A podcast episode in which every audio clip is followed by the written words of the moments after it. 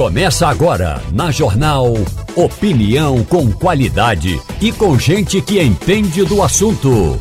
Com Igor Maciel, Eliane Cantanhede, Romualdo de Souza e os jornalistas do Jornal do Comércio, deixando você bem informado. Passando a Limpo. Começando o Passando a Limpo aqui na Rádio Jornal. Maurício Garcia muito bom dia, seja muito bem-vindo. Romualdo de Souza, muito bom dia, seja muito bem-vindo. Fernando bom Castilho. Dia. Bom dia. Muito bom dia, seja muito bem-vindo. Eu quero começar perguntando a Castilho, porque Castilho me provocou hoje cedo, mandou uma, a seguinte frase para mim. Que logo cedo ele manda uma mensagem, umas mensagens dizendo: Vamos discutir esses assuntos aqui e tal. Ele mandou a seguinte mensagem para mim: eu quero dizer, Castilho, que você vai ter que explicar bem agora, é, é. porque eu desde cedo que eu falo isso nas redes sociais, é. converso isso aqui com o Ciro Bezerra, com todo mundo. Por que é que Pernambuco é a terra da cerveja? Olha, por uma razão bem simples, porque tem água boa.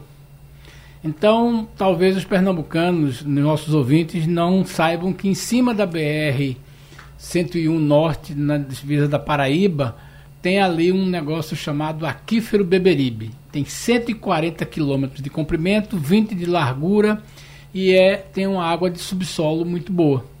Então isso está explicado porque estão ali a Ambev, né, que já investiu muito, tem a maior fábrica do Norte e Nordeste lá, fabrica todas as cervejas dela, inclusive cerveja de, cerveja de macaxeira. É, fabrica, tem a fábrica da Skin, que é agora Heineken, que fica também na beira da estrada, mas tem uma planta na Guabiraba, que é o mesmo lugar, do outro lado da, da avenida, da estrada. E tem a, a, o grupo Petrópolis, que faz o, a, a, a, que também está ali, que tem uma planta. Então, por que, é que eles estão ali? Porque tem água de sub, subsolo, água de hum. qualidade. É um fenômeno interessante como o empresário e como a empresa busca soluções para ser competitiva. A água dali é uma água boa, você tem estrada, você tem.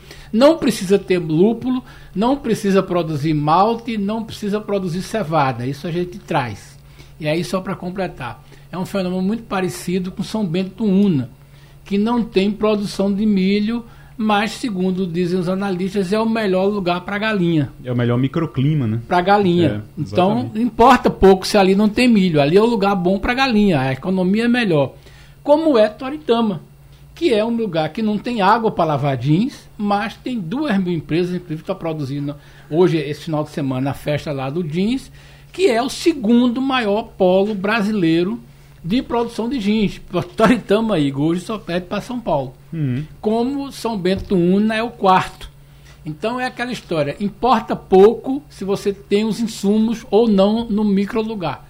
Importa a capacidade do empresário, a expertise e basta um elemento para você se destacar. Romualdo de Souza, gosta de cerveja, Romualdo? Você já gostou de cerveja? Eu sei que hoje você não, não, não bebe, mas você já gostou de cerveja? Não, não, não. Eu sempre gostei de vodka. Eu sempre gostei de algo que é, é mexesse comigo nos próximos 30 segundos. O restante era só para desfrutar o efeito. Muito bem. O é, professor Maurício. Eu não, eu não bebo cerveja, não. não. Não, gosto. Nunca gostei, achei sempre muito amargo. Não, não gosto, não bebo cerveja. Olha não. aí, tá vendo? Mas tem uma notícia boa, né, Carcinho? Pernambuco. E para Pernambuco, ah, sim, emprego é. nesse, nesse setor. E aí, é, são mil empregos? São mil empregos. Aí é como se diz, importa pouco se na fábrica vai ter 130 novos empregos. Importa que além da fábrica, quando, quando você sai da fábrica, tem o caminhão, tem a distribuição.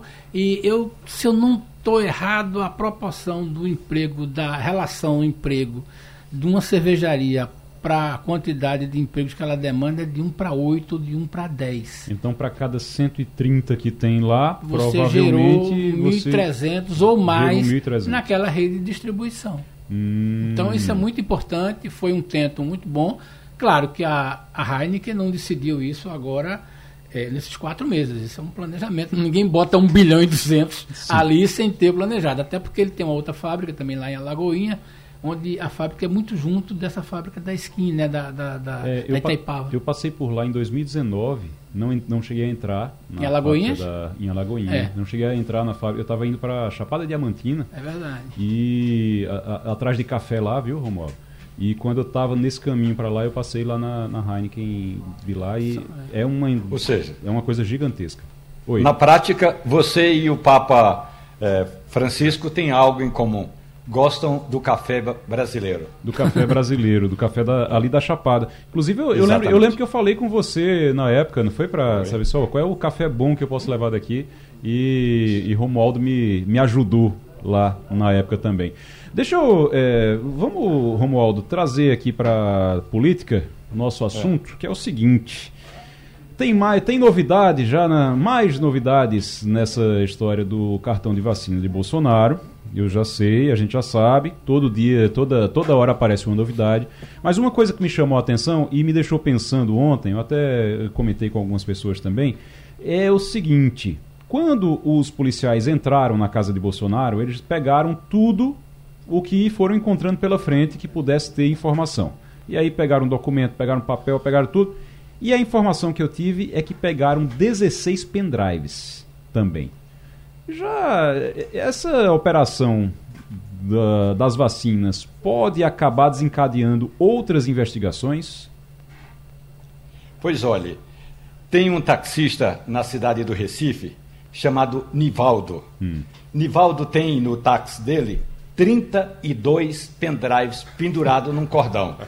Outro dia, eu desafiei o Nivaldo e falei assim: eu quero Roberto Carlos. O Nivaldo nem olhou para o pendrive. Dirigindo na rua, foi, estava, pegou o pendrive, enfiou lá na máquina dele, no, no, no, no rádio dele, e tocou música do Roberto Carlos. A família Bolsonaro tem esse hábito de gostar de pendrive. Não se esqueça que no ano passado, o filho mais velho o deputado federal foi à Arábia Saudita levar informações sobre o Brasil carregando pendrives. Na verdade, do ponto de vista jurídico, essa operação da Polícia Federal esta semana na casa do ex-presidente Jair Bolsonaro pode e até possivelmente será questionada. Agora, quem entende de estratégia jurídica, há quem diga que apenas encontraram uma saída para dar uma entrada na casa de Bolsonaro. Uhum. As investigações estão muito além do que o cartão de vacina do ex-presidente da República. Tem gente... outros crimes que estariam supostamente estariam ligados e aí ou até interligados e é por isso que a Justiça Federal e aí no caso o Supremo Tribunal Federal mandou a Polícia Federal dar uma batida na casa do ex-presidente. Porque a gente fica o tempo todo falando de cartão de vacina, cartão de vacina e tem gente dizendo: "Ah, mas é, será possível? Fizeram uma operação, entraram na casa, pegaram o celular por causa de, um, de uma falsificação no cartão de vacina? É sério, é sério, é algo sério. É, você está fraudando um documento oficial, então é algo sério. Ainda mais quando se trata do, do staff de um ex-presidente da República, certo? Então é muito sério. Não vamos diminuir isso aqui, não. É muito sério. Agora, quando. Ah, mas fizeram tudo isso, esse estardalhaço todo, por causa de um cartão de vacina. É, mas às vezes você arranja um jeito. Tinha um, um, é, um uma pessoa, um delegado, que uma vez, é, conversando com, com a gente, só. É, na época que eu era, que trabalhava como repórter e tal, e conversando com ele, ele falou, mas como é que faz isso? Veja, é, às vezes é o seguinte, às vezes você entra, você sabe que tem coisa irregular dentro da casa. Você entra na casa, você chega lá, ele já contou que já chegou uma vez e não tinha nada e ele não sabia onde era que estava. Ele sabia que tinha algum lugar e não sabia o que era. E aí ele disse, ele disse pro dono da casa, só eu vou levar você preso de qualquer jeito. Aí disse, por quê? Disse, por causa disso aqui. Aí pegou, tinha um bocado de CD pirata, DVD pirata dentro do coisa. Eu, vou, eu levo você por pirataria, se você não me, não me disser onde é que está isso aqui. E aí acabou que, e acabou que resolveram para lá. Então, às vezes é isso também. Ó, arranja uma coisa para poder entrar lá Pegou lá um monte de pendrive, celular, conversa de celular, tudo, e a partir dali você abre outras investigações. O certo, o certo, professor Maurício, é que, pelo jeito, não vão deixar Bolsonaro ter sossego, não. Né? É, e, mas isso já era algo que a gente já tinha até comentado aqui, já era esperado, porque principalmente depois que ele voltou para o Brasil, e, e, eu achava até que ele nem iria voltar tão cedo, para mim ele voltou cedo demais, ele podia ficar lá, porque ele sabia, ele sabe do, do, do, que fez, né? É igual aquele filme, eu sei o que você fez no verão passado. Uhum. Então ele sabe muito bem o que fez, ele, os filhos e todos eles, e o quanto isso pode comprometer. Então ele não vai ter vida fácil daqui para frente. A, a, e a questão só é quanto que isso vai impactar na dinâmica, no ritmo das, da política nacional como um todo. Do, da, da reação do bolsonarismo, da reação da direita de como isso vai, vai influenciar no desenrolar do, da política nacional, da economia nacional, principalmente, que é o que mais é, importa para o desenvolvimento econômico das pessoas. Isso é, isso é, fundamental. A gente vai, vai falar daqui a pouquinho sobre o, uma pesquisa que foi feita, aproveitando também o professor Maurício que está aqui, uma pesquisa que foi feita apontando como é que os congressistas da oposição, que eles ampliaram vantagem, uma pesquisa da Quest, que eles ampliaram vantagem quanto à popularidade digital em relação aos independentes e aos da base governista.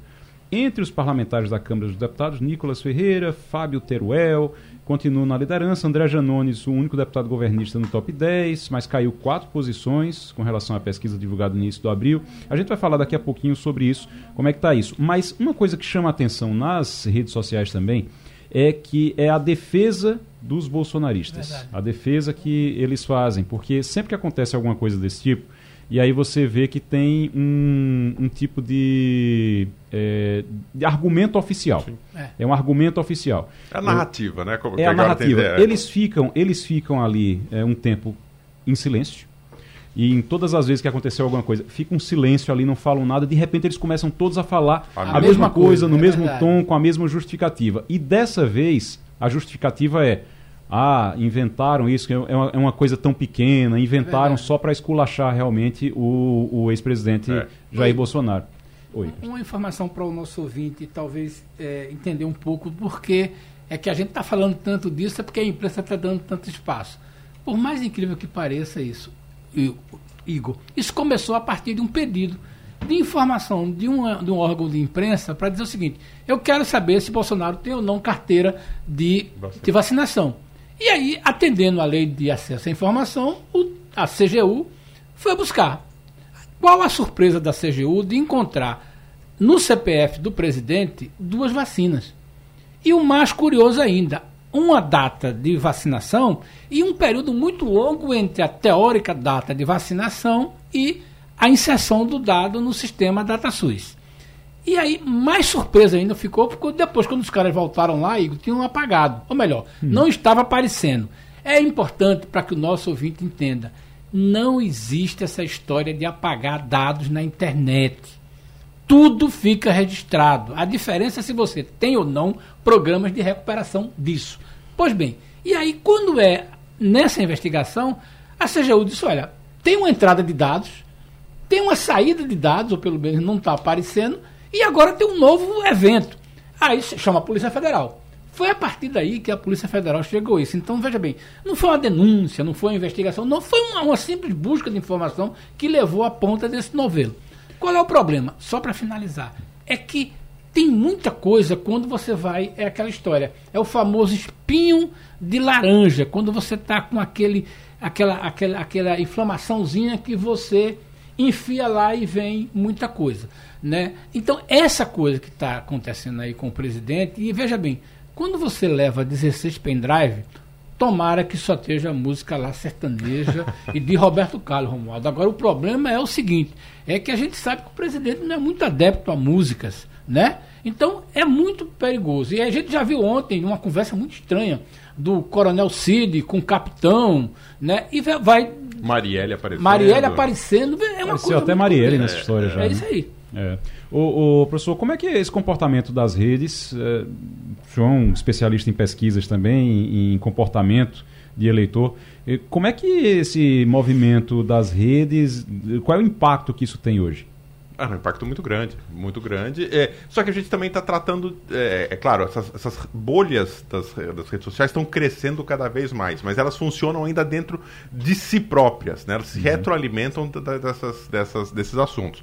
Um fato interessante dessa pesquisa, talvez a gente possa conversar mais tarde com o, o Jonatas, que vai falar com a gente sobre isso, é que Há estudos que provam, por exemplo, dentro dessa reação do bolsonarismo, da direita, com relação a alguns assuntos e ataques feitos ao presidente, é que quando se fala do Adélio, é, é uma forma de desespero. Quando o Adélio vem, ele volta à tona, é porque está sem pauta, eles estão desesperados e estão tentando. Saco Adélio. Saco Adélio. Não tem argumento? É, e o Adélio? É aquela. Né, Uhum. é igual aquela, aquele memezinho que fala, e o PT? Ah, né? sim, e sim. o Adélio? Quando vem com a história do Adélio, o Adélio tem sido o- a válvula de escape deles para dar um tempo. Qualquer coisa que aconteça, não tenho o que responder, aí diz, ah, mas e o Adélio? E o Adélio que, ninguém respondeu, que era afiliado ao pessoal, nada. ele É, vem aquela história e Uhum. daí dá um tempo ali para poder. Então, quando o Adélio surge, eles que fazem monitoramento, monitoramento das mídias sociais, quando o Adélio começa a surgir do nada, porque o Adélio, o evento com o Adélio foi em 2018, Uhum. né? Mas o Adélio tem picos de entrada justamente em crises do governo federal, o antigo governo federal do governo Bolsonaro. Quando a coisa esquenta, o primeiro que aparece é o Adélio. Depois que vem a justificativa dele. É, um, é, um, é um bom aviso, um bom alerta, porque vem, vem nova resposta do- da, da, da- da direita. Romualdo de Souza, com o Carlos Bolsonaro afastado, porque o que a gente soube é que Carlos Bolsonaro estava afastado, não estava mais mexendo com as redes sociais do, do pai, que ia se afastar e tudo. Ele agora, inclusive, está sendo investigado até por rachadinha lá no Rio de Janeiro. Mas quem é que cria esses, esses argumentos? Quem é que comanda esse núcleo bolsonarista agora nas redes sociais? É, o presidente é, Jair Bolsonaro, o ex-presidente da República, está desamparado no momento quando o assunto é Carlos. Veja que o deputado federal, Eduardo Bolsonaro, e o senador da República, Flávio Bolsonaro, usaram as respectivas tribunas para inocentar o pai. Carlos, que é vereador no Rio de Janeiro, não deu um pio, ou seja, está na retaguarda. Pois bem, o ex-presidente Jair Bolsonaro tem uma pequena equipe que faz parte do staff do PL, o Partido Liberal. Só que, por enquanto, eh, Bolsonaro não está postando muita coisa, porque ele está tendo de se preparar para diferentes depoimentos na Polícia Federal. Desde que ele voltou, ele já prestou depoimento sobre o 8 de janeiro, já prestou depoimento sobre eh, as joias e agora vai ter de prestar depoimento sobre o cartão de vacinas. Então, Bolsonaro está mais preparado, eh, se preparando para esse assunto. Dentro do PL há uma certa inquietação, porque o homem está recebendo quase 40 rea- mil reais por mês e até agora não produziu os resultados esperados. Houve uma reunião da Executiva Nacional do partido e o presidente do partido, Valdemar Costa Neto, disse: Não, minha gente, Bolsonaro na mídia é ponto a favor de nós, de nós deles, claro, do PL. Há quem entenda que não é bem assim, que o fato dele estar super exposto na mídia está sendo uma super exposição negativa. Mas isso é uma, é uma avaliação que o PL vai fazer lá com os seus estrategistas. Do ponto de vista das redes sociais e das mídias sociais, Jair Messias Bolsonaro tem uma equipe com ele lá contratada pelo PL. É, o- sobre aquele assunto das cervejas, Castilho, recebendo aqui um- um- uma informação é, que Alvin mandou aqui. A água de Alagoinha é reconhecida como a melhor do Brasil e a segunda melhor do mundo para a fabricação de bebidas. E por isso, aí tem só em cerveja a cidade produz por ano 13 milhões de hectolitros, quase 14 milhões de, de hectolitros. E eles fazem turismo lá em Alagoinha, na Bahia, relacionado à água. Tem bebedouro com água gelada nas ruas e, e, e- e mais. A economia gira em torno da água. Dizem que lá tem a segunda melhor água do mundo. Então, quando tem água boa, chama cerveja. É verdade. Alagoinha e também Pernambuco. O Romualdo, Lula, a gente falou aqui recentemente sobre o carro, sobre o mercado automotivo. E uma coisa que a gente conversou por aqui foi exatamente a necessidade de você ter um carro popular, porque o carro mais barato que tem. Não existe carro popular mais no Brasil. o carro mais barato que tem é o quê? 60 mil reais? Não sei, acho que O é. mais barato que mais, tem. mais, Mais. Maurício? Mais. É o carro mais barato que tem 60. carro zero, né? Na casa do 70. Estamos falando de carro zero. Mais de 60 mil, 70 mil reais. Então, eh, não tem carro popular. Aí Lula, o presidente Lula, está com a história de que quer um carro popular no Brasil. Uma coisa meio Itamar Franco ali. Para quem não lembra, 1993, acho que 1993, não foi, É. Romualdo? Antes, é isso mesmo, 93 Né, antes do Plano Real. 1993, Itamar Franco eh, foi lá e conversou com a Volkswagen e a Volkswagen lançou de novo o Fusca. E aí você tem o Fusca Itamar. Eh, todo mundo conhece hoje o, o- esse Fusca dessa época como o Fusca Itamar. Lula tá querendo o quê? Um, um Fusca Lula também, Romualdo? Pois é, ontem o presidente estava reunido com o conselhão, que aliás, diga-se de passagem, até o início da manhã de ontem, o conselhão tinha 242 participando, é, pessoas participantes. Quando começou, é, quando foi de fato instalado, tinha 246. Ou seja, são 246 conselheiros. Não vou analisar aqui a qualidade dos conselheiros, porque muitos dos quais que, que conheço e convivo são excelentes conselheiros. Tomara que Lula ouça Eles. o conselho desses conselheiros. Agora, ontem o presidente reclamou, dizendo o seguinte: qual é o pobre que pode comprar um carro popular por 90 mil? Um carro de 90 mil não é popular, é para a classe média.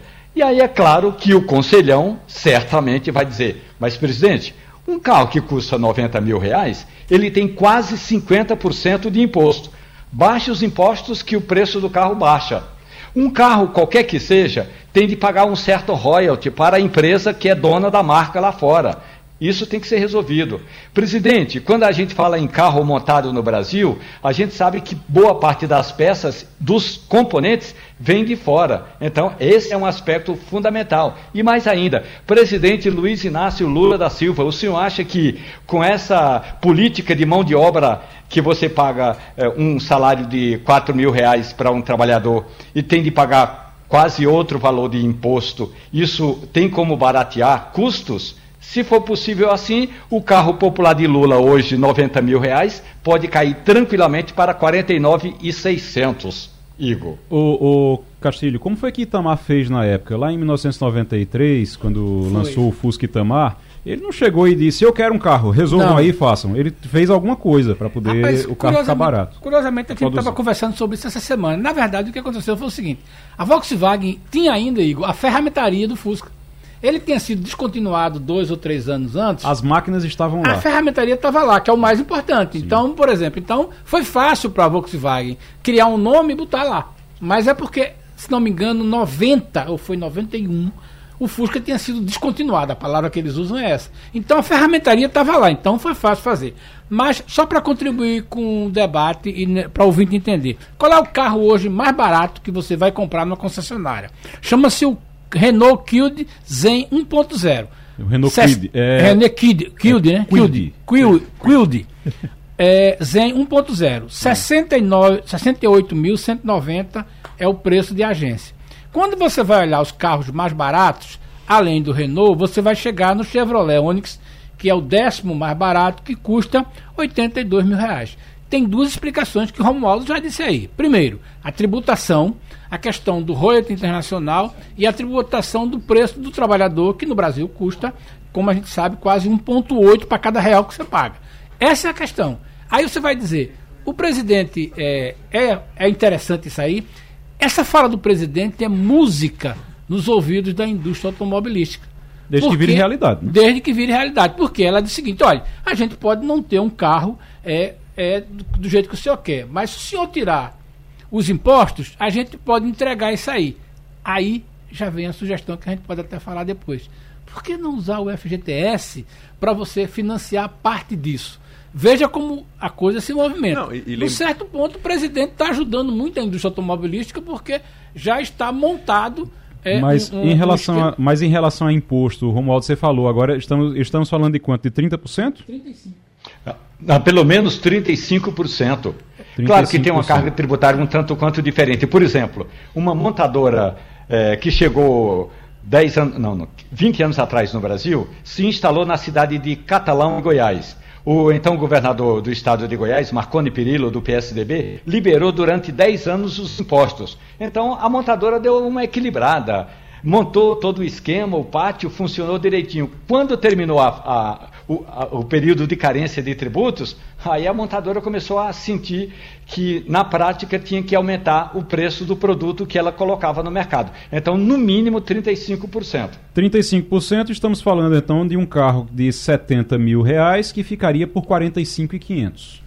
É isso. Se você zerar tudo se imposto. Se você zerar, tem que combinar com os estados também. É, né? se você zerar imposto, ficaria 45,500. Mas aí eu vou fazer outra pergunta a vocês. Digamos que isso fosse feito um grande incentivo para carro popular, é, seja feito realmente. Isso é bom, é bom porque movimenta a economia, é bom porque gera emprego, mas as cidades estão em condições de receber mais carros nas ruas? Aí já é mais difícil, né? É. E tem tá a questão vendo? ecológica. Com silêncio, né?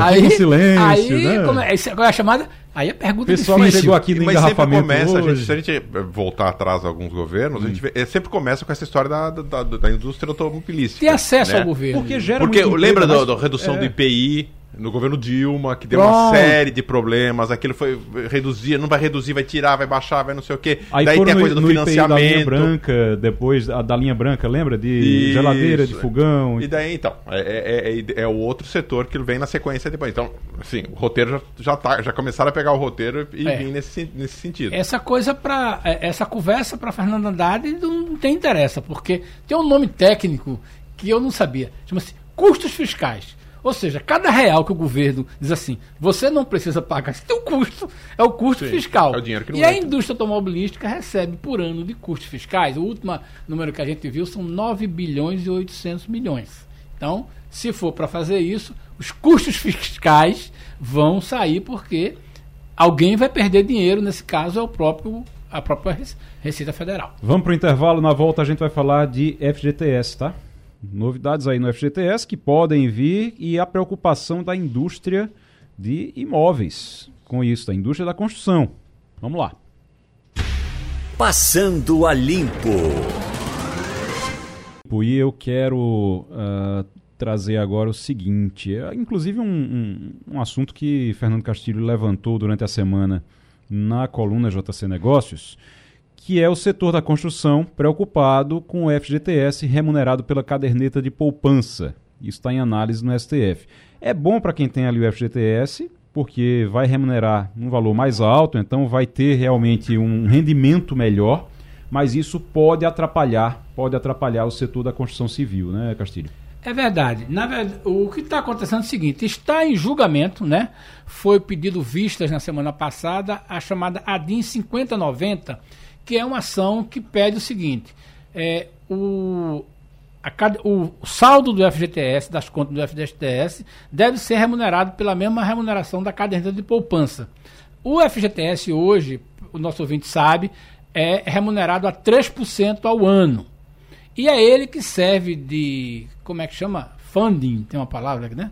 Para financiar os imóveis da construção civil. Então, quando uma empresa e um, um mutuário vai comprar, o dinheiro que ele está tomando emprestado, pra, seja para construir, seja para financiar, o valor do, do custo do financeiro começa em 3%. Naturalmente, o setor da construção civil está preocupado, porque gera muito emprego, e se for adotado isso, naturalmente esse custo, mas a gente vai explicar melhor. Mas só para finalizar, Igor, o problema é que já tem dois votos, ou problema não, já existem dois votos a favor dessa remuneração que é do uhum. ministro Barroso, que é o relator, do ministro André Mendonça, o ministro Nunes Marques pediu vistas, então nós temos ainda oito votos para isso aí. Lembrando que tem muita gente que né, acha que é justo colocar isso. A preocupação, vamos ver agora o setor da construção civil. Rafael Tenório Simões está conosco na linha já, é presidente da ADEME Pernambuco. Rafael, seja muito bem-vindo ao Passando a Limpo, bom dia. Bom dia, Igor. É, bom dia, Castilho, bom dia, ouvintes. É, como Castilho bem mencionou, realmente, assim, o FGTS ele é um, a principal fonte de recursos, especificamente para imóveis econômicos.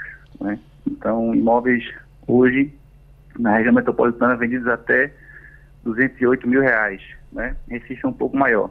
Então, essa é a principal fonte de recurso. Né? E se você for analisar né, qual é a, o impacto do setor, né? existe um estudo que o FGTS ele, ele divulgou, que o aumento esperado é de aproximadamente 1% na, na, na taxa de financiamento dos clientes hoje. Né? Hoje em dia você tem uma, uma média nacional de, de 8%, 8,7%, né? isso é base do, do Banco Central, e, e, a expectativa é que tenha um aumento de 1%. Qual é a consequência disso? Né? Se a gente for pensar, é que não existe um aumento na renda uhum. é, é, é, equivalente, né? Então o que, que, vai acontecer? Vai acontecer um aumento da entrada, né? Então basicamente você pegar aí uma, fazer uma simulação rápida aqui, um cliente que ele, ele vai adquirir um imóvel de 190 mil, com a renda de 4.500 reais, dá uma entrada de 38 mil. Né? Com esse aumento previsto, essa, esse, é, o, o cliente para comprar com a mesma entrada, ele precisaria ter uma renda de R$ 5.200. A renda não aumenta nessa velocidade. Sim. Então você aumenta a entrada do cliente. Né? Então, então você dificulta o acesso à moradia com uhum. esse ajuste na, nas taxas. Então, a basicamente, eu diria, uhum. eu reformularia a frase, Castilha. Esse não é o fundo do setor da construção civil. Esse é o fundo da população que precisa adquirir imóveis econômicos. Né? Então, e que nós, da, da construção civil, somos apenas os agentes transformadores e capazes de produzir imóveis econômicos com essas taxas. Eu acho muito tá? importante. Então, seja, o principal prejudicado, sem uhum. dúvida, vai ser a população. O Rafael, eu acho né? muito importante. Eu acho muito importante, Rafael, a gente explicar até para as pessoas também, porque tem muita gente que está ouvindo agora e pensa, mas o que é que o FGTS tem a ver com a casa que eu vou comprar, é, com Minha Casa Minha Vida, com cada. É o seguinte: o FGTS é o fundo de onde sai o dinheiro para emprestar para as construtoras, se eu estiver errado, me corrija, é. mas para emprestar para as construtoras o, o dinheiro que vai financiar aquela obra e aí esse dinheiro é emprestado com juros. A construtora vai pagar juros em cima desse, porque está pegando o dinheiro emprestado. E aí, se você tem uma remuneração maior do FGTS, também vai aumentar o custo para a construtora. Então, a construtora vai ter que pagar a mais para poder pegar esse dinheiro.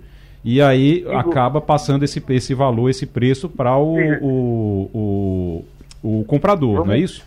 Vamos pensar, vou fazer uma correção, vamos pensar na construção civil. Existem dois fundos, tá? Quando você vê uma obra, você tem que pensar, olha, o recurso para a obra vem de onde o recurso para a pessoa física vem de onde. Hum. O recurso para a pessoa jurídica, a construtora, não é um problema. Existem outras fontes de recursos, existe mercado de capitais, existe própria poupança financiando. Isso não é o problema, tá? O problema é a pessoa física. Eu quero focar nisso. Esse custo do, do, do capital da construção não é o problema e as construtoras não estão, ninguém está se movimentando contra isso. Não tem aumento no preço do imóvel, por conta de um aumento no custo do empréstimo da obra. Eu, eu, eu tiraria isso completamente da pauta. Sim. O foco é, se aumentar a taxa de juros, não aumenta a renda, vai aumentar a entrada do cliente. Então o que acontece? nacionalmente, a execução do orçamento da FGTS né, foi criado em 64, com o objetivo justamente de financiar moradias, né? São 380 mil moradias financiadas ano. Na região metropolitana do Recife são 6.500 unidades construídas. É, renda de, a, a, renda 90% é de até 5 salários mínimos. Perceba qual é o benefício da população, né? Então, o que acontece? Historicamente, a execução do orçamento da FGTS, ela é, ela não bate, ela não é igual ao déficit habitacional. Ou seja, o Norte-Nordeste ele recebe menos orçamento, né, a execução do orçamentário da FGTS, do que o Sudeste. E quando você tem nos outros estados subsídios complementares, né, São Paulo tem um subsídio complementar, ou seja, o governo do estado ele bota dinheiro junto com Minha Casa Minha Vida para o cliente comprar o um apartamento. Paraná é assim, Mato Grosso está implantando. Então, mais do que nunca, é muito importante que os estados, né, municípios, criem programas de subsídios complementares para evitar que esse recurso ele, ele continue sendo drenado por estados que têm programas, vamos dizer, turbinados. Uhum. Então, ou seja, o foco aqui da conversa e o impacto é no cliente, como eu te falei. Hoje, um cliente para comprar um imóvel aqui, uma simulação de 190 mil, ele hoje precisa ganhar R$ 4.200. R$ 4.500. Com esse aumento, tem que ganhar 5.200 ele aumenta vai, a renda assim, de hora para outra. Ele vai ter que estar tá numa renda, numa faixa de renda mais né? alta. Né? Então, né? esse é o problema do, do ajuste, tá, pessoal? Assim, é importante uhum. deixar bem claro. Ele vai o estar... Tá- prejudicado uhum. é a população. Ele vai ter que estar numa faixa de renda mais alta. Deixa eu chamar o Romualdo de Souza também para fazer pergunta. Muito bom dia para o senhor. Eu gostaria de ter uma análise do seu ponto de vista sobre esse julgamento no Supremo Tribunal Federal.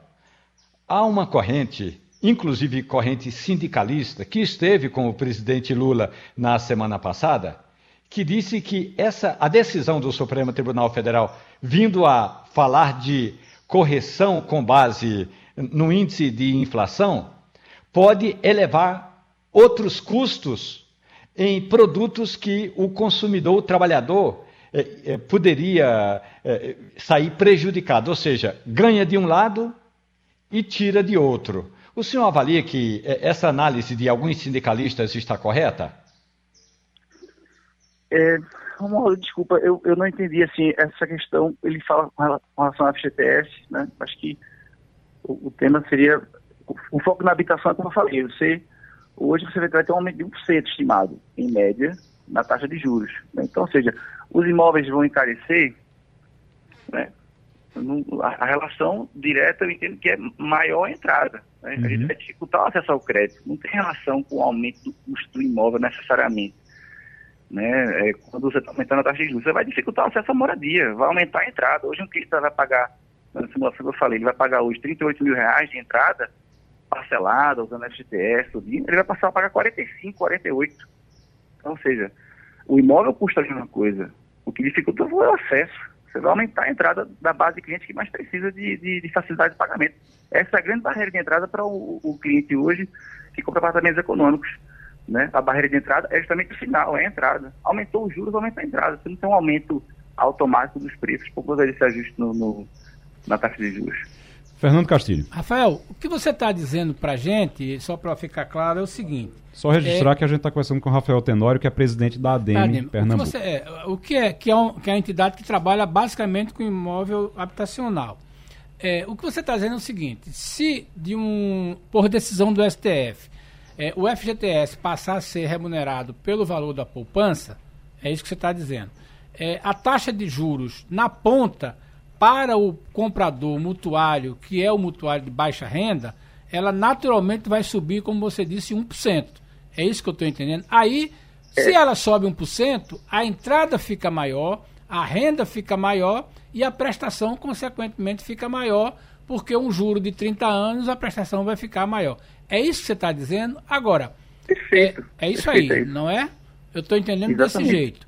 Agora, há uma corrente que defende muito bem o seguinte: a justiça de você a beneficiar o trabalhador né, com uma correção melhor.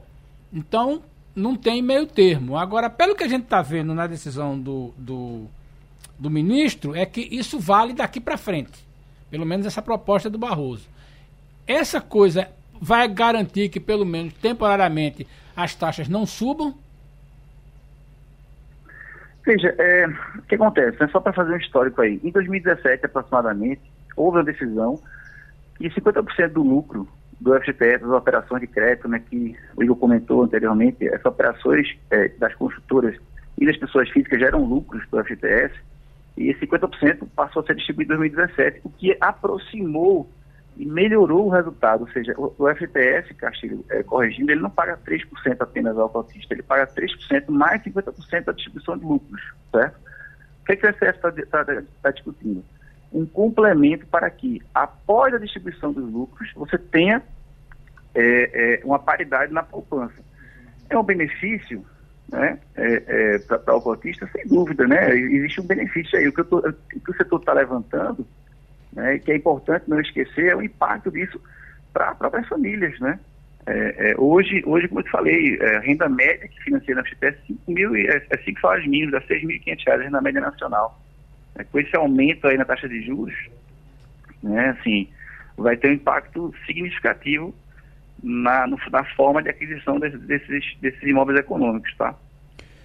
Rafael Tenório Simões, presidente da ADEME Pernambuco, muito obrigado pela participação aqui, Rafael. Grande abraço para você. Modo Castilho, obrigado, obrigado ouvinte, obrigado pela atenção. Um bom dia para vocês. Vamos para Washington agora.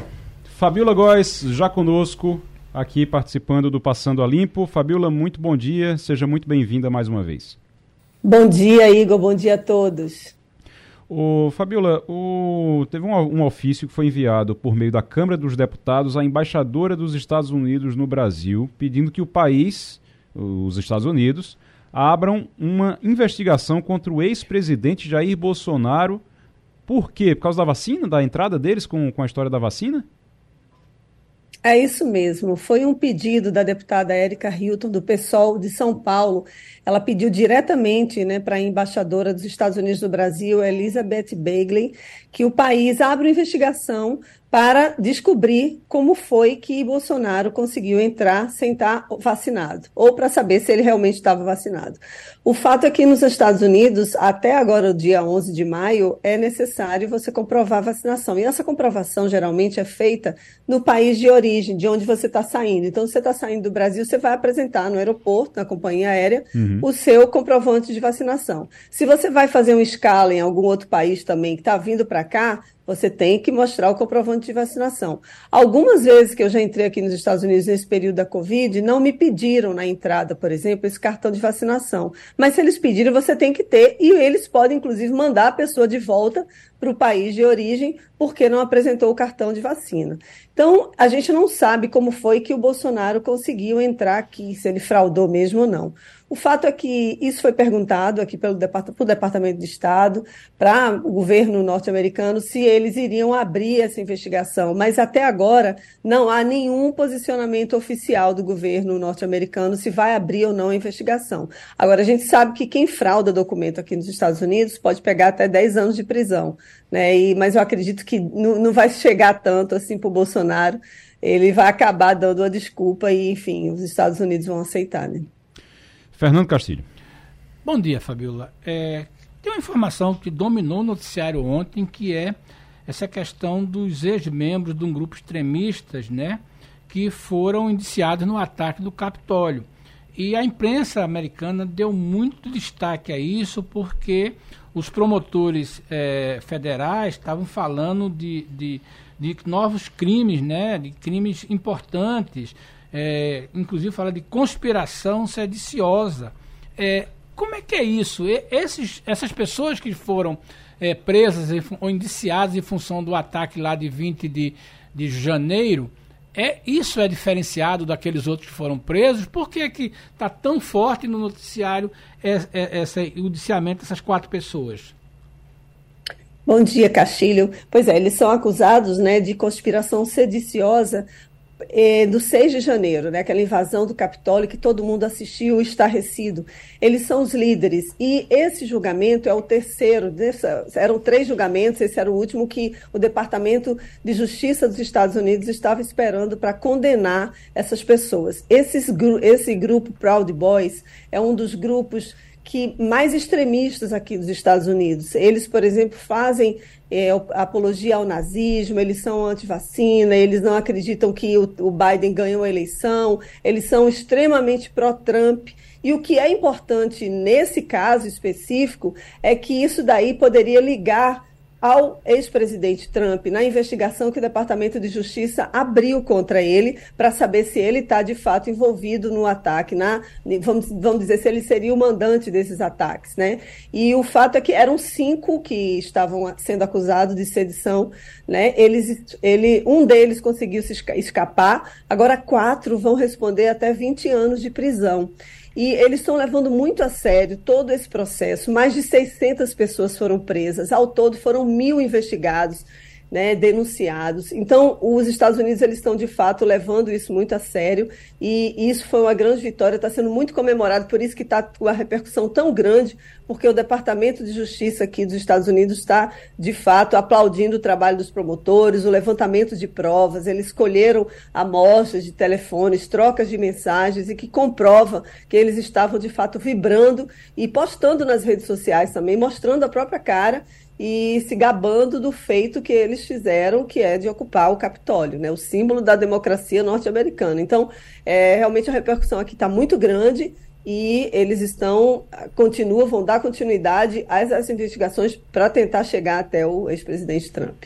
Professor Maurício. Bom dia, Fabiola. Aqui no Brasil, a gente discutiu essa semana muito a questão da, da regulação das fake news, da big, das big techs com relação a isso. E a gente né, teve até dificuldade para conversar com elas, a justiça brasileira com uma série de problemas. Mas nos Estados Unidos houve um encontro, então, do, do, do presidente Biden com os CEOs da, das big techs na Casa Branca para falar de inteligência artificial. A gente, aqui a gente está discutindo fake news, aí a inteligência artificial. Como é que está essa discussão dentro dos Estados Unidos e, e esse envolvimento das big techs junto com o governo americano nesse diálogo? Bom dia, Maurício. Então, foi um convite enviado aos CEOs da Google, Microsoft, OpenAI, que é do ChatGPT, e a startup Anthropic. Eles foram recebidos na Casa Branca pela Câmara Harris. Inicialmente era só a Câmara Harris que iria recebê-los, mas o Biden acabou entrando no final da reunião e acabou dominando e a reunião e anunciaram nesses investimentos são 140 milhões de dólares para a criação de institutos de pesquisa para discutir, para estudar a inteligência artificial. São nove, sete pontos de institutos, né? são sete institutos que vão discutir agora os rumos da inteligência artificial. Lembrando que é um desafio muito grande, não só para aqui, para os Estados Unidos, para todos os governos do mundo, regular. A gente está vendo a discussão que está sendo feita aí no Brasil em relação a fake news, mas aqui o, a, a, amplidão, a amplitude é, é, é absurda, né? Porque envolve muita coisa. A gente, eu fiquei Sabendo ontem, saiu uma notícia divulgando que o chat GPT, por exemplo, chegou a passar no concurso para diplomata. Fizeram uma simulação e o chat GPT poderia passar no concurso de admissão à carreira da diplomacia. Então, quer dizer, a gente não sabe os limites que essas ferramentas elas podem chegar. E isso amedronta muito os governos. Né? Então, esse foi uma discussão, uma, uma discussão dada a importância do tema, a Kamala Harris, ela recebeu esse, esse grupo de pessoas. Agora tem um enfoque, uma conotação política aí também, por que, que a Kamala Harris está aparecendo nesse caso.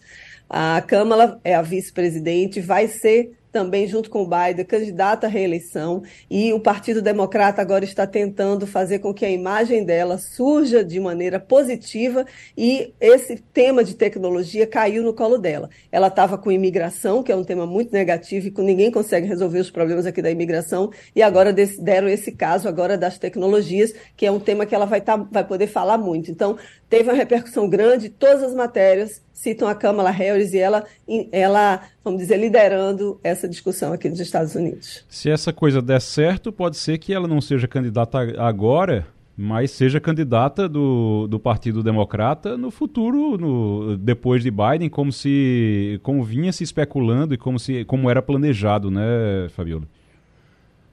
É exatamente isso, porque os, os democratas eles acabaram ficando sem nome, né? Deixaram a Kamala Harris muito ali na retaguarda, a aprovação dela aqui nos Estados Unidos é muito baixa, ela não aparece, não aparecia, né, e nas notícias, a gente não sabia direito o que, é que ela andava fazendo, agora, oh, oh, mas agora, além de, de, de, aparecer, né, como uhum. a vice do Biden na reeleição, ela está sendo cogitada mesmo para futuramente ela ser a candidata do Partido Democrata. Então, ela Fabiola, cresce agora nesse momento é... político aqui no cenário nacional americano. Isso acontece, isso acontece por conta daquela história história sempre que o, o presidente, o vice, um fica ali tentando, o presidente fica tentando apagar o vice para não ser muito Acontece isso por aí também ou é só aqui? Porque aqui a gente tem uma tradição de prefeito brigar com vice no, na primeira semana de, de, governo. E aí já começa a confusão. Você tem briga de vice. Michel Temer, no caso de, de, de presidente, Michel Temer é um exemplo. A gente tem muitos vices que assumem aqui é, por causa da. E, e, se afastam. Itamar também era brigado com Collor quando o Collor saiu. Do mandato, né? Ele Temer passou brig... quatro anos do primeiro é... mandato de Dilma quietinho. É. Aí tem isso também?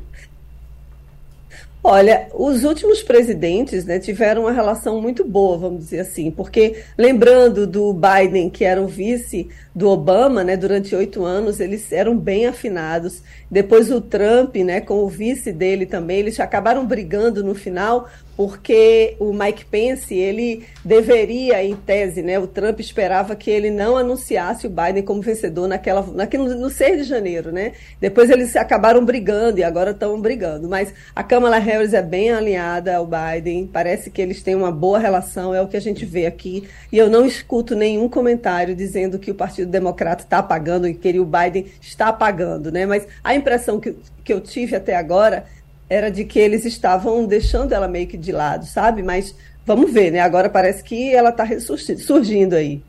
Romualdo de Souza.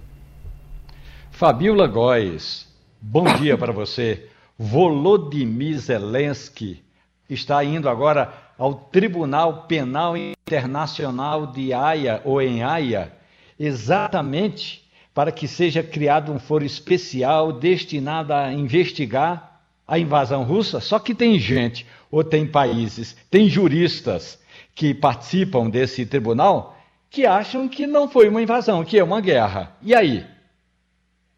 Pois é, essa questão é muito polêmica, né, Romualdo? Bom dia. Porque o próprio, a própria Rússia ela não faz parte, né? Ela não assinou esse tratado aí de Haia. Então, em tese, o Putin não, a Rússia, o Putin não estaria aí no escopo desse tribunal. Então, o Vladimir Zelensky, ele, obviamente, ele vai fazer a parte dele, ele vai denunciar esses crimes de guerra que estão sendo cometidos. A gente, a imprensa internacional mostra isso quase que diariamente.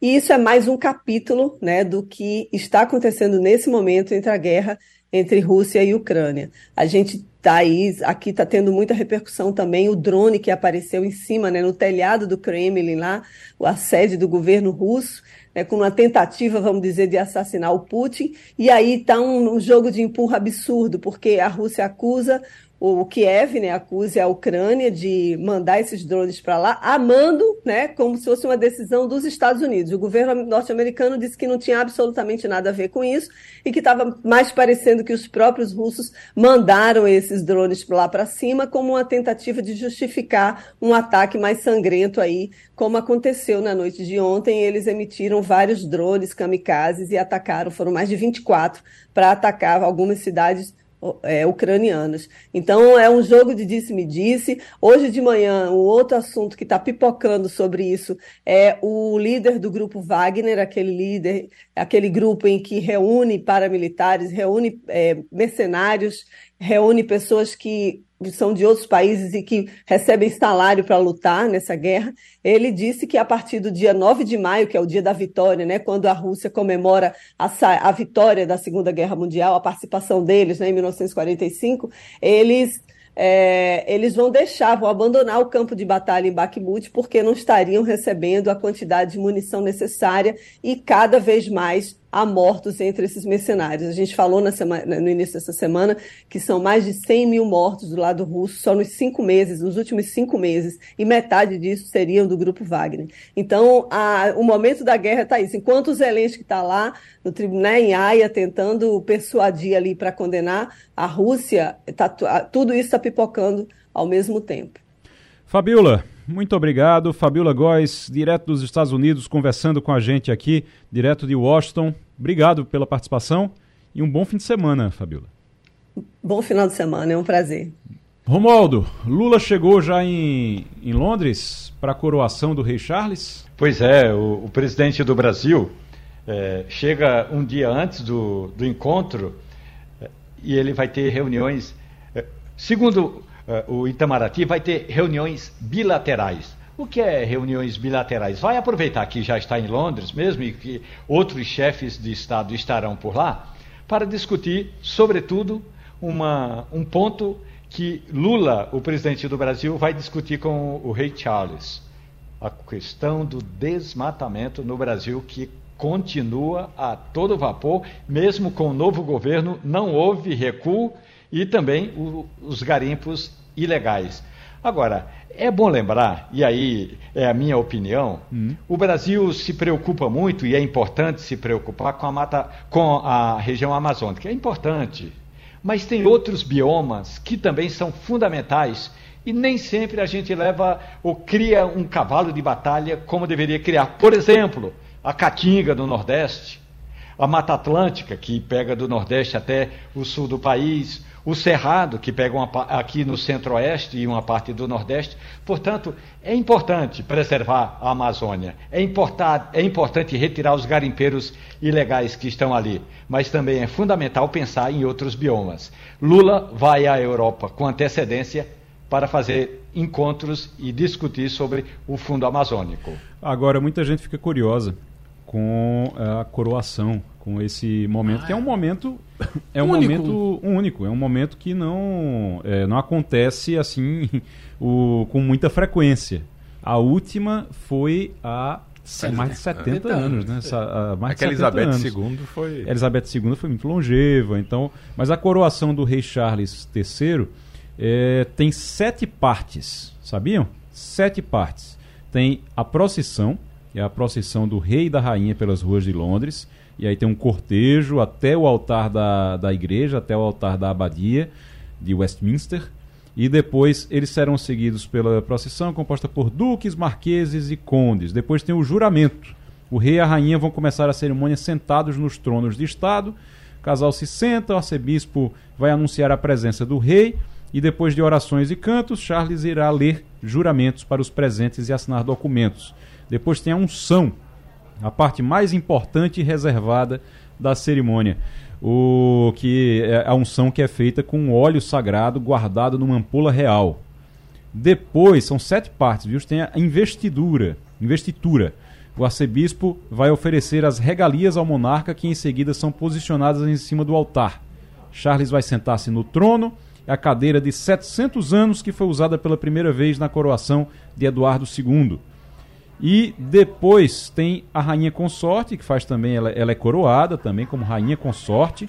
Depois a comunhão e por fim a procissão final. E aí ele já sai coroado nessa procissão final.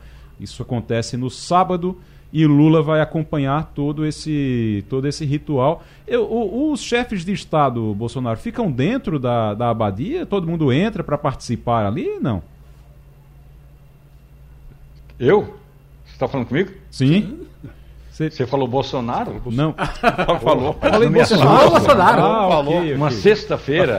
Uh, ô, Romualdo de Souza, é porque. É... Olha, na verdade, os chefes de Estado terão acesso a uma parte da cerimônia. E aí onde é que vem? Eu não, não sei, eu vou usar o prestígio de Lula, porque é, depois dessa da cerimônia, aí usando o francês afiado, vai haver, vai ter um petit comité, um grupo mais reduzido que vai se encontrar com o Ray Charles. É, havia até a expectativa de que um representante do Vaticano, não o Papa, porque o Papa não iria, mas um representante do Vaticano estivesse presente nesse petit comité. E aí vai o embaixador do Vaticano em Londres. E por que isso é importante? Porque Lula quer, é, é, quer convidar novamente é, o Papa Francisco para vir ao Brasil. O Brasil já tinha feito um convite para o Papa Francisco, e aí é, agora Lula quer trazer o Papa Francisco para o Brasil, de preferência em outubro, em 12 de outubro do ano que vem. Desculpe ter lhe chamado de Bolsonaro, viu, Romualdo? Mas é porque eu estava eu tava ao mesmo tempo chamando você e olhando ali, porque é. o, o STF já formou maioria é. para cancelar, para derrubar, suspender, né? O perdão de Bolsonaro a Daniel Silveira. Daniel Silveira já está preso. Como é que fica a situação dele? Pois é, ele foi condenado a oito anos e nove meses.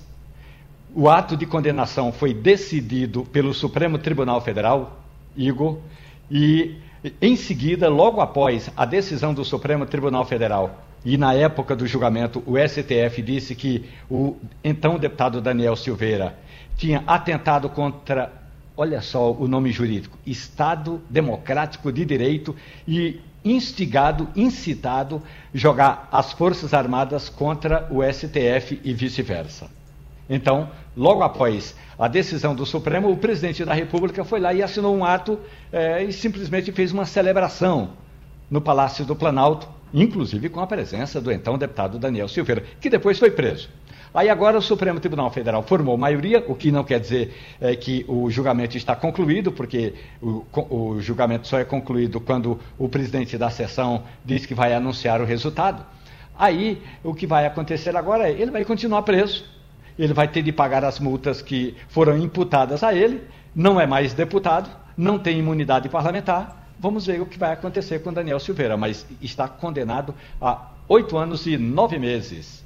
Igor. Uma pesquisa da Genial Quest foi divulgada nessa quinta-feira, foi divulgada ontem, apontou que os congressistas da oposição ampliaram vantagem quanto à popularidade digital em relação aos independentes e também aos que são da base governista. Entre os parlamentares da Câmara dos Deputados, Nicolas Ferreira e Fábio Teruel continuam na liderança.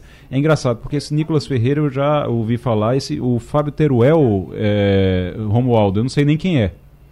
Ele é de onde? De São Paulo. É de São Rádio, Paulo. televisão, e é um desses é, influencer da religião. Hum. Ele fala muito bem, muito pausado e é convincente naquilo que fala. André Janones é o único deputado governista no top 10, mas caiu quatro posições com relação à pesquisa divulgada no início de abril. Já no Senado, Cleitinho, do Republicanos. Quem é Cleitinho, Romulo? Senador Cleitinho? Senador Cleitinho. Senador Cleitinho é um ex-deputado que virou deputado federal, também um influencer, e ele tem é, uma, como a gente costuma dizer, tem uma linguagem toda própria. Ele é um mineirinho, como a gente diz na linguagem popular. Ele conversa como se estivesse conversando com um caipira. Então, ele tem uma linguagem fácil, se comunica muito bem e é aquele cara que vai do mercado ao shopping center e abraça todo mundo. Ele é muito popular em Minas Gerais. Flávio Bolsonaro está ali também nas primeiras colocações desse ranking. O Jonatas Varela é cientista político e diretor do, de dados da Quest. Está agora no Passando a Limpo para conversar com a gente. Jonatas, muito obrigado pela participação. Seja bem-vindo. Eu agradeço o convite. Bom dia. Bom dia. Ô, Jonatas, é... eu tenho uma informação aqui. A oposição no Senado ocupa nove das dez primeiras posições desse ranking de popularidade da Quest. É, Cid Gomes, considerado independente, cresceu para o top 10, sendo uma exceção. Mas o que é que essa pesquisa da Quest ela leva em conta engajamento, comentários, número de curtidas, seguidores? É, seguidores. Explica para a gente como é essa pesquisa. Ótima pergunta, Isa. Essa pesquisa da Quest é um indicador que nós criamos em 2018, é o índice de popularidade digital. E tem como objetivo é, medir qual é a popularidade das marcas, das pessoas, de influência, também nos cargos políticos. É, aí a gente captura dados das seis principais redes sociais, Facebook, Instagram, Twitter, YouTube, Google, Wikipedia, e mais 150 variáveis. Com isso, a gente transformou esse, esse, esse mundo de informação em um indicador, através de modelos de machine learning, com o objetivo de predizer os resultados eleitorais. E os resultados em 2018 e 2020, em um estudo publicado em parceria com a SMG, com a Folha de São Paulo, foram muito bem sucedidos. Com esse indicador, a gente consegue medir, então, a popularidade dos políticos, que é a nossa pesquisa de hoje, é, que soltamos de forma inédita ontem, é, calculando ali a popularidade da, da, oposição, do Congresso, do Senado, é, a gente consegue dizer quem é que tem mais força, quem consegue mobilizar ou engajar mais nas redes sociais. Estamos aqui com Romualdo de Souza, o Maurício Garcia e também Fernando Castilho. Vou começar por Castilho. Bom dia. Jonatas, é, é importante essa observação. A gente está olhando aqui o, o, o, o senador Cleitinho Azevedo, ele tem mais de um milhão de seguidores na, nas plataformas. O, o Fabiel também, todos eles têm mais de um milhão. Mas no universo do Congresso, a conversa é outra. É, ali, o mais tolo, o mais ingênuo virou deputado federal ou virou senador. A minha pergunta é: esse potencial de, de comunicação, esse volume de seguidores, vale dentro do Congresso? Né? Essas pessoas tendem a ser importantes? Ou serão mais um daqueles que passam, como aquelas músicas que a gente tem descartável, que, como não são regravadas, ninguém lembra mais dela quando o tempo passa? É, ótima pergunta. Eu acho que é importante dividir a, a, a, a arena de discussão. E aí você trouxe duas arenas que são importantes. Você tem a arena política dentro do Congresso, dentro do Senado, onde os políticos vão precisar é, desenvolver técnicas e características e estratégias para serem ouvidos, para serem fortes, para construir alianças e pontes. E você tem a arena digital. A arena digital ela passou a ser muito importante. O que a gente tem visto nos últimos anos é que cada vez mais os políticos utilizam as redes sociais para poder se conectar com a população. E, ao fazer isso, a população tem uma forma de cobrar e de pressionar os seus, os seus políticos. Então, são duas arenas diferentes que possuem estratégias diferentes. Vamos dar um exemplo aqui, por exemplo, eu vou dar um bom exemplo, que foi o caso da PL Fake News. Enquanto a discussão se mantinha na arena política, o governo tinha êxito. O governo conseguiu aprovar a urgência, o governo tinha confiança que tinha maioria para aprovar a lei, a PL, mas no momento que aquilo ali a oposição utilizou da sua arena mais forte, que aí nesse caso é o ambiente digital, levou a discussão para esse palco, aí o governo perdeu a narrativa. Com isso, alguns políticos, por exemplo, que tinham votado a favor da urgência e que parecia que estava predisposto a votar é, a aprovação do, do PL, mudou de opinião, porque sofreu pressão nas redes sociais. É aí que a gente vê a importância dessa arena digital. Quando a gente vê, por exemplo, uma mensagem do Feitinho, que é o senador aqui de Minas Gerais, que é o, o mais popular no Senado hoje, essa mensagem é alcançada por muita gente. E se muita gente viu aquela mensagem, ela tem potencial de mudar a opinião ou de pelo menos pressionar determinado político. Então, respondendo essa pergunta de forma mais direta, são duas arenas diferentes que têm estratégias e importâncias diferentes. É importante cada vez mais os políticos atentarem a isso e serem bons nessas duas arenas de discussões. Professor Maurício Garcia. É, bom dia, Jonatas. É, é bom ressaltar também que grande parte destes políticos que lideram é, o ranking da, da Quest já são fruto das suas mídias sociais. Né? Eles são todos, quase todos eles tiveram o desempenho em 2018 ou 2022 eleitos deputados ou senadores graças a uma campanha baseada dentro desse universo digital. Então, praticamente todos eles aqui têm esse histórico. A exceção, só pelo que eu estou vendo aqui, você me corrija, por favor, se estiver equivocado, é, e é uma coisa pontual, é com o, senador Cid Gomes, que tem um histórico político mais tradicional, maior aqui, e ao que tudo indica, ele apareceu nesse ranking por conta de, um, de uma ação dele específica, onde ele pegou uma lousa e foi ensinar o presidente do Banco Central questões econômicas. Foi, foi isso que fez com que ele explodisse, não? Exatamente. É, excelente lembrança, Maurício, bom dia. É, é, um pouco, é um pouco que a gente discutiu minutos atrás, de como que esses políticos eles, eles mudaram a forma de comunicação. Eu acho que alguns anos atrás tem que lembrar que a mídia, o tempo de, de propaganda eleitoral era fundamental para a eleição de certo candidato. Nesse caso, as coisas mudaram. Não é mais necessário, o quanto mais é, né, tem diminuído o tempo eleitoral na televisão, porque a força das redes sociais passou a ocupar esse espaço de diálogo entre político e, e, e eleitor. Então, nesse caso, que a gente viu aqui, como você bem lembrou, são políticos que são frutos dessas redes, a maioria mais jovens, é, que tem uma pauta, é, que são boas nas redes sociais, que conseguem se comunicar bem nas redes sociais, e que aí após eleitos, continua operando nessa lógica e, por, e portanto, lidera o índice.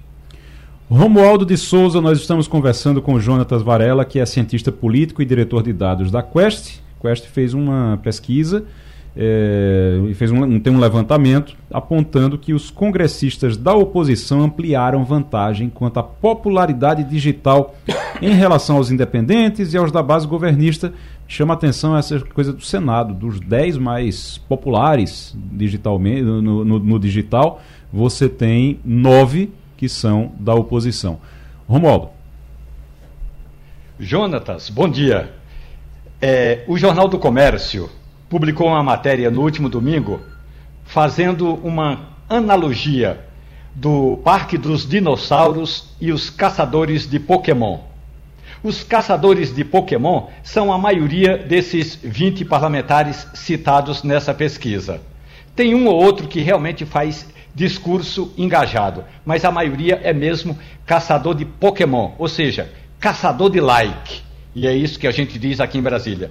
Agora, eu gostaria, do ponto de vista dessa sua análise, entre o discurso das redes sociais e o discurso no parlamento, perceba, do ponto de vista político, do engajamento político, o Nordeste é uma região que se destaca. E perceba que nós temos apenas um deputado do Nordeste, que é do Ceará, o André Fernandes, e um senador nordestino, que é o Cid Gomes, também do Ceará. Ou seja, aqueles parlamentares que se destacam eh, fazendo propostas, fazendo discursos de propostas políticas, eles ainda não descobriram que às vezes é preciso ir atrás do Pikachu, Jonatas. Exatamente, acho que esse é o grande ponto, Moaldo. É, os políticos vão precisar, os políticos, especialmente os políticos da direita, entenderam que a arena digital é uma arena fundamental para eles próprios, seja para funcionar a narrativa, seja para pressionar por por emendas, por, por projetos de lei, seja também para serem eleitos. É, o, que eles, o, o que muitos dos políticos precisam passar a entender é que, para além do trabalho, do forte trabalho feito na arena política em Brasília, eles também vão precisar achar situações e estratégias para se comunicarem com seus eleitores que estão nas redes sociais. Porque hoje em dia, cada vez mais, as redes passaram a ser a principal forma de comunicação direta entre eleitor e político. Eu vou dar um exemplo, como você disse, do Cid Gomes, que foi bem lembrado, é, salvo engano, pelo, pelo Maurício ou pelo Fernando, não me lembro agora, desculpe, que o Cid Gomes, com uma estratégia de comunicação, que foi levar o quadro é, para conversar com o presidente do Banco Central, do, do Banco Central, ele conseguiu ganhar engajamento e, e ganhar destaque. Isso é muito importante para o Cid Gomes. Ele consegue nacionalizar o seu nome através das redes sociais.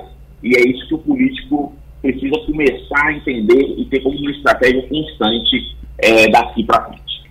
Jonatas Varela, cientista político, diretor de dados da Quest, muito obrigado pela participação aqui, Jonatas, e a gente fica na, na esperança de que os políticos, entendendo isso, eles possam também, em paralelo, fazer um trabalho sério.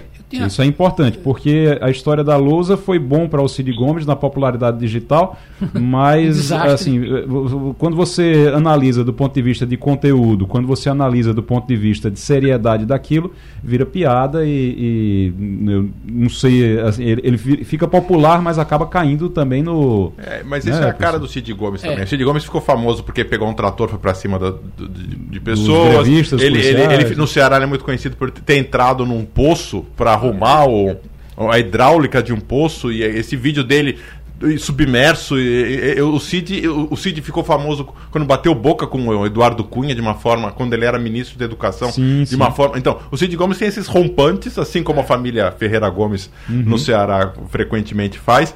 E, mas pelo jeito não é tudo muito planejado, não. Claro que há um planejamento ali, mas não é alguma coisa. É bem da, do estilo do Cid Gomes. Faz e depois, e, e, depois espera para ver é. no que é que vai dar. Deixa eu só me despedir do Jonas para agradecer a ele e a gente continua Não, aqui. Era só para perguntar ao Jonas o seguinte: se a Genial Quest programa algum tipo de investi investigação sobre o perfil digital do governo Lula. Fica só uma sugestão aí. Como é que ah, se comporta tá no meio vai, digital? Aproveita. Então. Como é que se comporta o, o, o, governo Lula, o presidente Lula no meio digital? A sugestão para uma nova investigação aí da, da pesquisa. Antes da sugestão, a gente vai divulgar a popularidade do Lula nos próximos, nas próximas semanas. Então vai ser legal a gente discutir um pouquinho sobre isso também. Como que o governo Lula está tentando se comunicar, principalmente porque o ex-presidente Jair Bolsonaro fazia isso muito bem. É, como, foi, como foi bem dito, as redes sociais vão ter um potencial enorme, mas também é preciso ter cuidado e saber usá-las com seriedade. Agora, se o objetivo é alcançar novas pessoas, se o objetivo é furar a bolha, sem dúvida nenhuma, estratégias como a do Cid Gomes, estratégias é, como, por exemplo, a do, a do, presidente da Janja, de ironizar a operação da Polícia Federal é, na casa do ex-presidente Bolsonaro, são estratégias que funcionam. Isso fura bolha, isso alcança muitas pessoas e também tem ali a sua importância, pelo menos no mundo digital. Jonatas, obrigado pela participação. Jonatas Varela, cientista político e diretor de dados da Quest. Antes de encerrar o programa, deixa eu dar uma passada por aqui com as nossas dicas da sexta-feira. Dicas para a gente finalizar aqui a semana, para os ouvintes, para todo mundo que está nos acompanhando agora. Livro, filme. Eu vou começar logo, porque eu tinha, inclusive, nas redes sociais prometido que eu recebi o. o a, a gente recebeu aqui no Jornal do Comércio o cientista político, estrategista político Paulo Moura veio apresentar o livro dele e eu quero então aproveitar aqui e já deixar essa dica também. Já comecei a ler o livro. O, o lançamento, inclusive, vai ser na próxima segunda-feira, dia 8 de maio lá no auditório do empresarial JCPM, lá no Pina.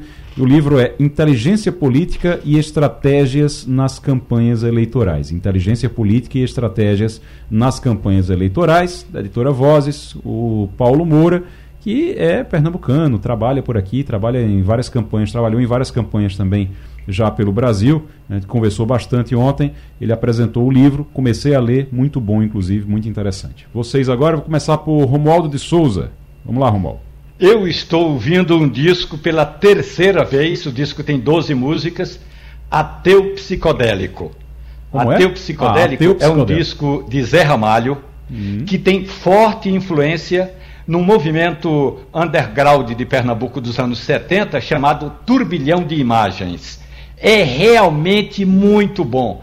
Eu recebi esse disco de presente do produtor do disco, que é Robertinho do Recife, e não para de tocar Ateu Psicodélico, novo disco de Zé Ramalho, é maravilhoso. Fernando Castilho. Romualdo, eu vou fazer uma provocação.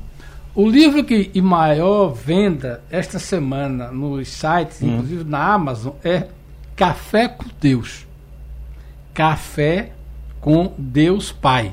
Hum. É um livro de Júnior Rastiola, que é um pastor, e é um desses livros de autoajuda em que ele diz que nada melhor do que você começar a semana ou fazer uma reflexão é porque, segundo ele, Deus quer tomar um café com você.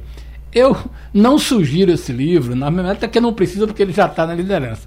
Mas eu gostaria de, na semana que vem, ouvir a opinião do especialista em café, Romualdo Souza. Ele também conversa com Deus tomando um café? Muito bem. Embora eu entenda pouco de Deus, lerei o livro. Pronto. E tá, tá liderando? É o... o livro mais vendido na, no site é, em da todas Amazon, as livrarias. Na livraria. É? Ah, é. muito bom. Café com Deus Pai. Muito bom. Júnior Rastiola. Maurício Garcia. É, para ficar também no, no, livro, um livro bem curtinho, bem pequenininho, mas muito, muito profundo, muito bonito. É O Futuro Ancestral, do, do indigenista Ailton Krenak. É, é, um livro muito pequeno, ele tem uma coleção de livros, acho que são três livros que ele já lançou, todos são muito pequenos, eles são pequeninos, leitura fácil, leitura rápida, mas muito bonito e que nos reconecta com a natureza, com, com esses, essa nossa ancestralidade, é, um livro muito, muito profundo. Maurício Garcia, Romualdo de Souza, Fernando Castilho, muito obrigado a todos. Sextou agora pra gente? Sextou. Eu, a gente vai trabalhar ainda, né? É. Natália Ribeiro chegando agora com o, o, o, Tudo é Notícia e na sequência tem o debate. Grande abraço para todos, bom fim de semana, até segunda, tchau. A Rádio Jornal apresentou opinião com qualidade e com gente que entende do assunto. Passando a limpo.